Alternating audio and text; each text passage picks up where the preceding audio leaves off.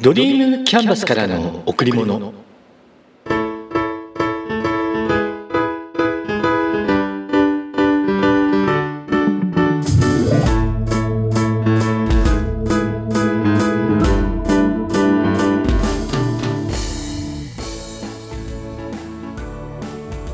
皆さんこんにちは。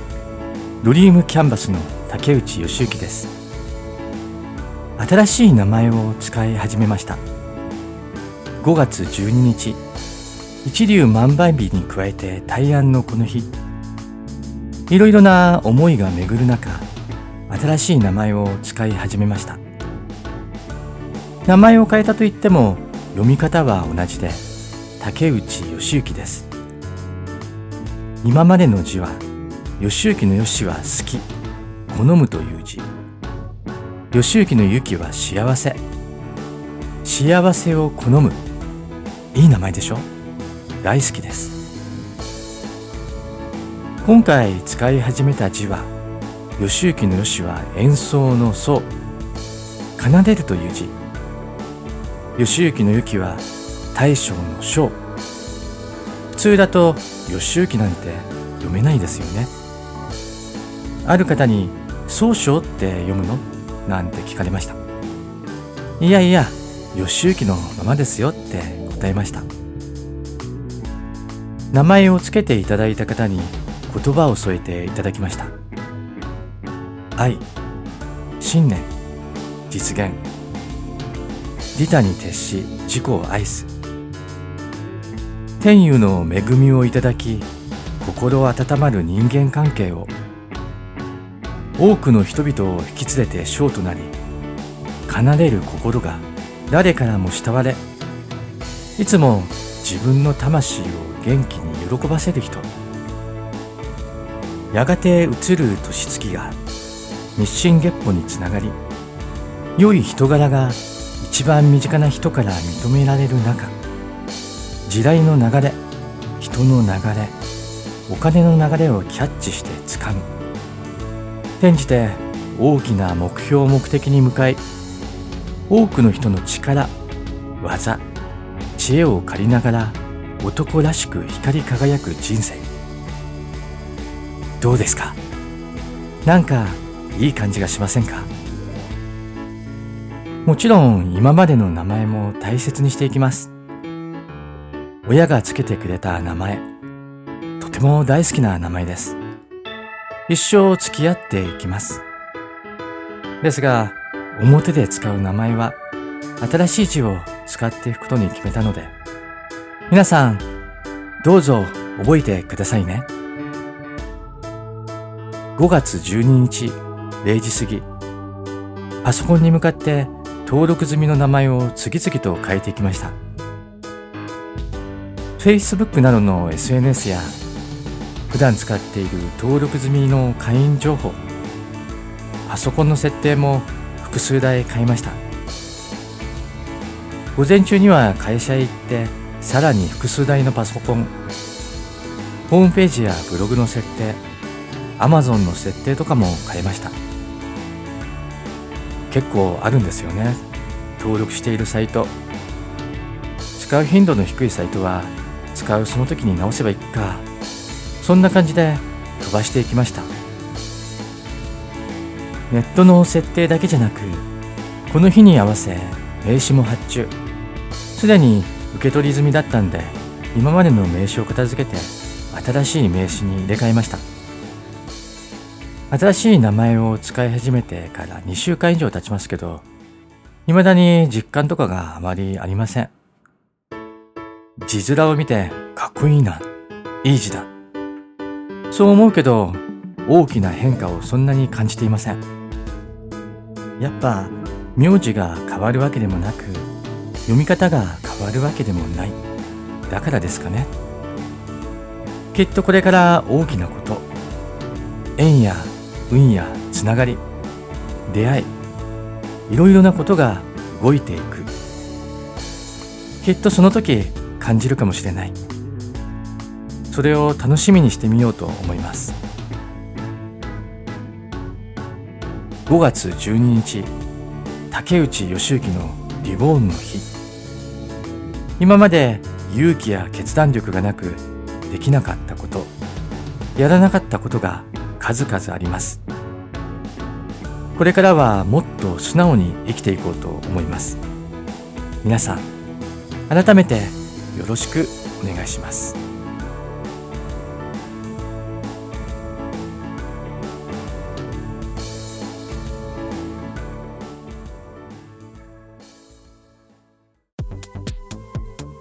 汗かくのが好きです。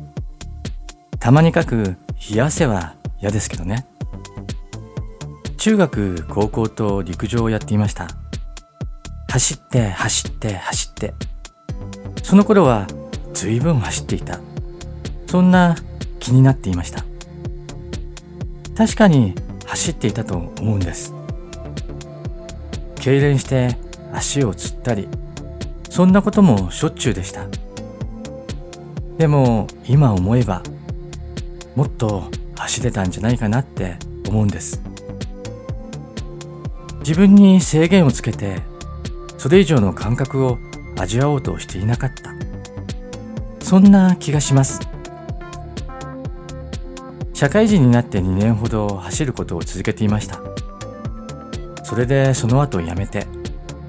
でなんとなく体が変わってもともと太る体質なんですよね。油断をすると。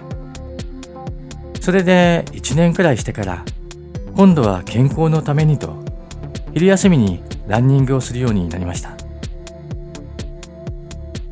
12時の知らせを聞いた後ジャージに着替える。3 4 0分ほど走って会社に戻って軽い昼食をさっと済ませる。そんな頃もありました。昼を食べずにランニングをするなんて我ながらストイックだったなって思います。あの頃は。今スポーツジムへ行っていますが初めてジムへ行くようになったのは J リーグの開幕の頃。皆さん知っていますか？J リーグの開幕いつくらいだったか。J リーグの開幕は1993年です。群馬のような田舎にもスポーツジムができてきたんですよね。それで通うようになりました。違うジムに変えたり空白があったり。そっかそれでももう25年も経つんですね。すごいな。2015年の冬にホノルルマラソンに出ました。仲間と一緒にゴールするのを目的にあれは感動だった。水を飲みすぎてお腹の中がガバガバ。膝が痛くてちょっと泣きが入って。ラストの直線200メートルくらいかな。ゴールテープを目指して必死に走る。自分たちは一生懸命走ってスピードに乗っているつもりでいて。だけど周りの人からはきっと早歩きぐらいにしか見えなかったかもしれない。多分ね。でも、そんなのどうでもよかったな。ゴール手前で仲間と手をつないで両腕を上げて、最高の瞬間、最高の時間を共有しました。また機会があればフルマラソンチャレンジしたいなって思います。機会あるかな？まあ、機会でなくて自分がその気になればいつでもですね。あれから2年半が経ちます。早いな。あの時はかなり体を絞っていたから、今はかなりの増加、体重がね。スポーツジムへもたまには行ってるけど、もっと頻度を増やさないといけないな。いつもそう思っています。珍しく先日の土曜日と日曜日、日続けてジムへ行って走ってきました。汗をかくのは気持ちいいです。やっぱ走るの好きみたいです。ストレス発散の目的もあるかもしれないけど、体の調子の悪い時も無性に走りたくなります。汗をかいて気分を入れ替える。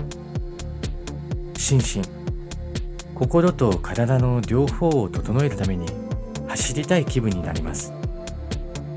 でも最近は無理はいけないかなって。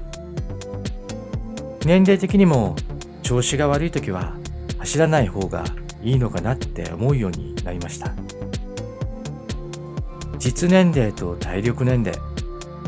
続けている続けていないと。その時その時で状態は様々だけど。なるべく予定を入れて計画的に体力維持に努めたいと思います。永遠のヤングマン。一生涯のテーマです。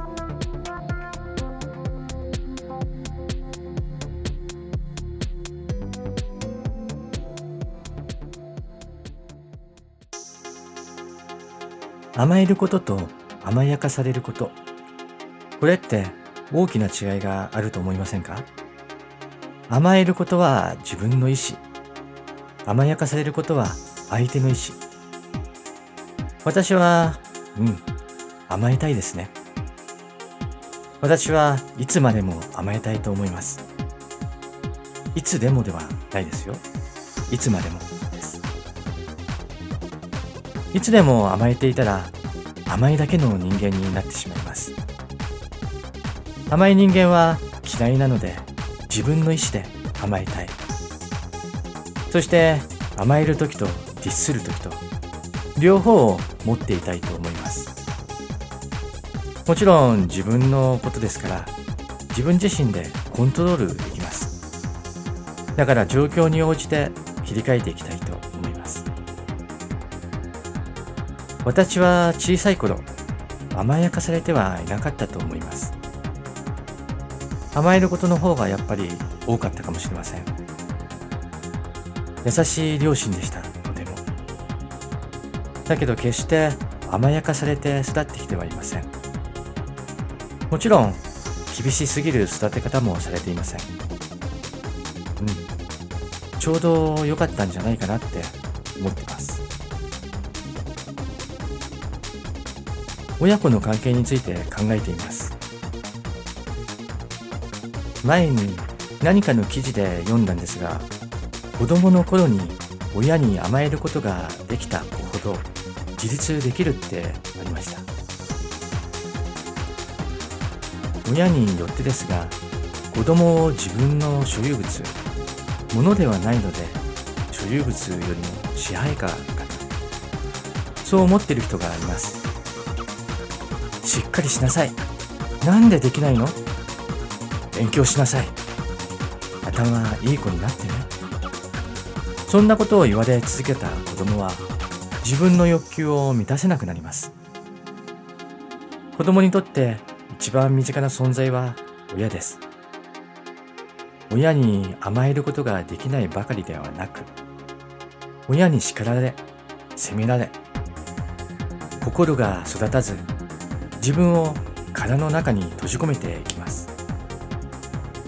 子供も少しずつ成長していきますから徐々に親に叱られない方法責められない方法を考えていきます。その結果自立できなくなっていきます。何かあるたびに人の目を気にしてしまう。人の様子を伺って言葉や態度を変えてしまう。自分に自信を持てず人に判断を委ねてしまう。精神的に不安定なそして依存状態から抜け出すことができない。そんな未発達な人間になってしまうんです。そうなんです。逆に親に甘えることができた子供こちらはしっかりと自立できるそうです。親の愛を受け優しさを知り自分にも人にも優しくできる。年齢とともに心も成長し必要な判断が自分でできるようになっていきます。依存と自立。これって大人の人間関係でも同じです。相手に依存していくと結果分かってほしい。理解してほしいとなります。職場でももちろん家庭でも。依存すればするほど何々してほしいとなってしまうんです。そしてそれが満たされないとなんで？さらにはどうせ私なんかとなっていきます。自分が望んでいる通りのことを他の人が満たしてくれる。そんなの難しいですよね。そうあることではないです。だから自分で自分を満たす。これって大切なことなんです。感情に流されず常に自分自身を俯瞰する。そして受け入れるものは受け入れ流すべきものは流す。これがいいんです。私はマインドフルネスを学ぶことでこの辺りのことが少しずつわかる。そしてできるようになってきました。自分自身が自分自身を楽にしていく。あなたもマインドフルネスを始めてみませんか？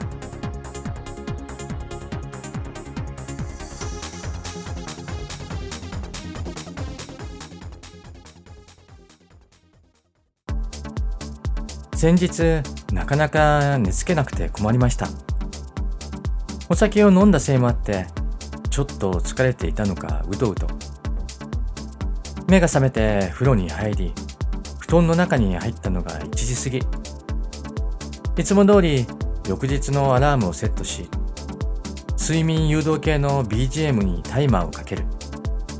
さて寝よう。音楽が止まった。ってことは30分が経過したってこと。なのに全く眠気が来ない。左側に寝返り。今度は右側に寝返り。そして上を向いて寝る努力をしてみる。寝られない。今何時だろう。時計を覗くと2時が過ぎている。え、早く寝ないと起きられないよ。やば。焦り始めたら余計に眠くならなくなった。っていうか、いろんなことが頭の中をぐるぐる回ってました。仕事、若干気になることがあって、それを思い出してしまう。そしてどうしよう。会社、これも同じ。どうしよう。あの団体の件、どうしよう。と今度はなんでこんなことを考えているんだろうと。急に現実に戻って早く寝なきゃと言葉にする。時計を見たら2時半。ここまでは完全に覚えていました。翌日は朝の勉強会の準備のために3時50分に起きる予定だったからまたまたここで焦って。この後意識が遠のいていったようで次は朝を知らせるアラーム音。もう起きる時間になっていました。皆さんは寝つけない時どうやって何をして寝ようと試みますか？私はたまにあるんですよねこんな夜。いつもなら一度起きてしまいます。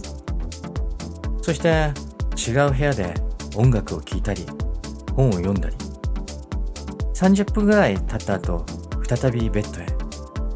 そうすると寝られる時が多いんです。でもこの日は早く寝ないと寝る時間がなくなる。すぐに朝になっちゃうよ。そう思ったからベッドから出ることをしませんでした。これが敗因でした。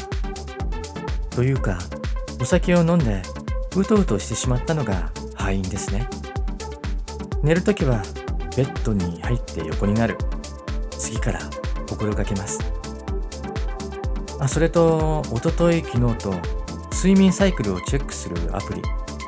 iPhone のアプリで実験してみました。睡眠時間が少ないのといびきをかいているのが気になりました。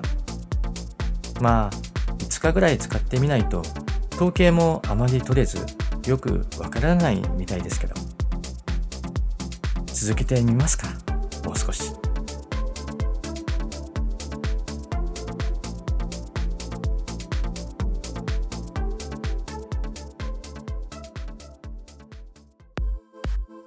幸せはなるものではなくて感じるものって言いますよね。ではあなたにとって幸せとは何ですか？この問いにあなたは何て答えますか？自分の欲求を満たすこと、自分のビジョンを叶えること、物心ともに豊かになること、いろんな答えが出てきますよね、と。人は幸せになる、幸せを感じるために生きています。だとしたら、幸せを感じるための行動って、幸せの定義、自分がどうなりたいか、どう感じたいかによって変わってくるものだと思うんです。ある時点の幸せの定義が自分の欲求を満たすだったとして、そのためにどんな時間の使い方をするでしょうか健康を第一に考える人であれば健康のため体力維持。長生きをするために運動する。仕事の成功が第一の人であればスキルアップや人脈づくりに時間を使う。愛する家族との時間が第一の人であれば極力家族と一緒にいる。そして食事や旅行を楽しむ。仕事中心に時間を使う人もいれば家族中心に時間を使う人もいます。様々です。全てが正解。時間の使い方ってその人の価値観や目的によって全然違うんです。私はどちらかというと仕事が自己実現の源であってそれが自分の豊かさを作っていくって長く思っていました。でも最近は人とつながることが幸せなんだってそう思うようになってきたんです。そうするとやっぱ時間の使い方も変わってきました。皆さんはどうですか？自分にとっての幸せの定義をもう一度考えてそしてそのために必要な時間の使い方に変えてみては？今までにない新たな発見があるかもしれない自分にとっての幸せ幸せのイメージを変えると時間の使い方も変わります今しか体験できないこと今だから体験できることを自ら進んでやりましょう。楽しんで。皆さん、今日も笑顔でいましたか？笑顔でいれば幸せを感じることができます。笑顔でいれば毎日が楽しくなります。笑顔でいれば幸せが人に伝わります。笑顔でいれば人と人とがつながっていきます。ドリームキャンバスからの贈り物。今日はこの辺で。